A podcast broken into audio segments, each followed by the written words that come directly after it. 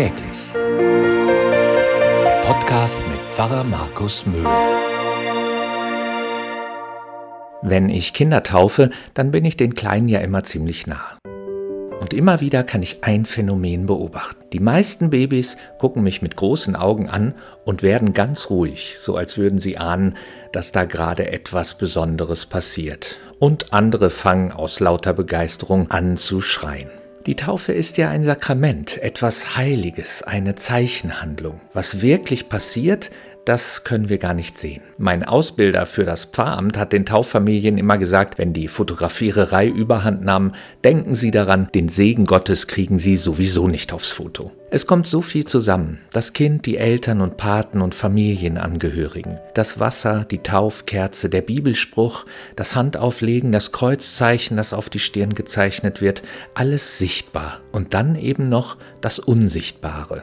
Ein Geschenk Gottes der Segen. Was heißt das, gesegnet zu sein? Bestimmt nicht vor allen Gefahren beschützt zu sein. Die Taufe ist keine Zauberei, keine Schutzimpfung. Gesegnet sein heißt aber, in allen Gefahren nicht alleine zu sein. Wir hören von Gott, ich bin dein Licht, wenn es um dich herum dunkel wird. Die Taufe, der Segen, das sind keine Garantien für ein sorgenfreies, leichtes, beschwingtes Leben mit ausschließlich Glanzlichtern. Aber sie sind ein Angebot, das Gott dir macht.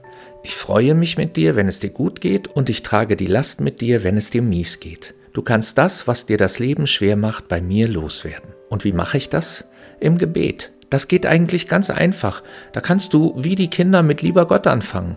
Und ansonsten kannst du mit Gott so reden, wie du sonst auch redest. Du musst gar keine besonderen Formulierungen benutzen. Überleg doch mal, du bist getauft und darum bist du ein Kind Gottes, sein Sohn, seine Tochter, also kannst du mit ihm reden wie mit einem Vater oder einer Mutter, die dich lieb hat. Du kannst ihm für viele schöne Erlebnisse, für liebe Menschen, für dein gutes Leben danken. Vielleicht auch so wie meine Tochter, als sie noch ganz klein war, abends immer gebetet hat, lieber Gott, danke, Amen. Und du kannst ihn bitten, für dich selbst, für deine Familie, für deine Freunde. Du kannst ihn um seinen Segen bitten, darum, dass du und andere spüren können, dass er nahe ist, wenn Angst und Sorgen übergroß werden. Mit der Taufe bist du gesegnet. Diesen Segen kann dir nichts und niemand wegnehmen. Gott hat dir versprochen, deine Lebenswege mit dir zu gehen. Davon spürst du manchmal nichts? Da habe ich eine Geschichte für dich. Vielleicht kennst du sie schon.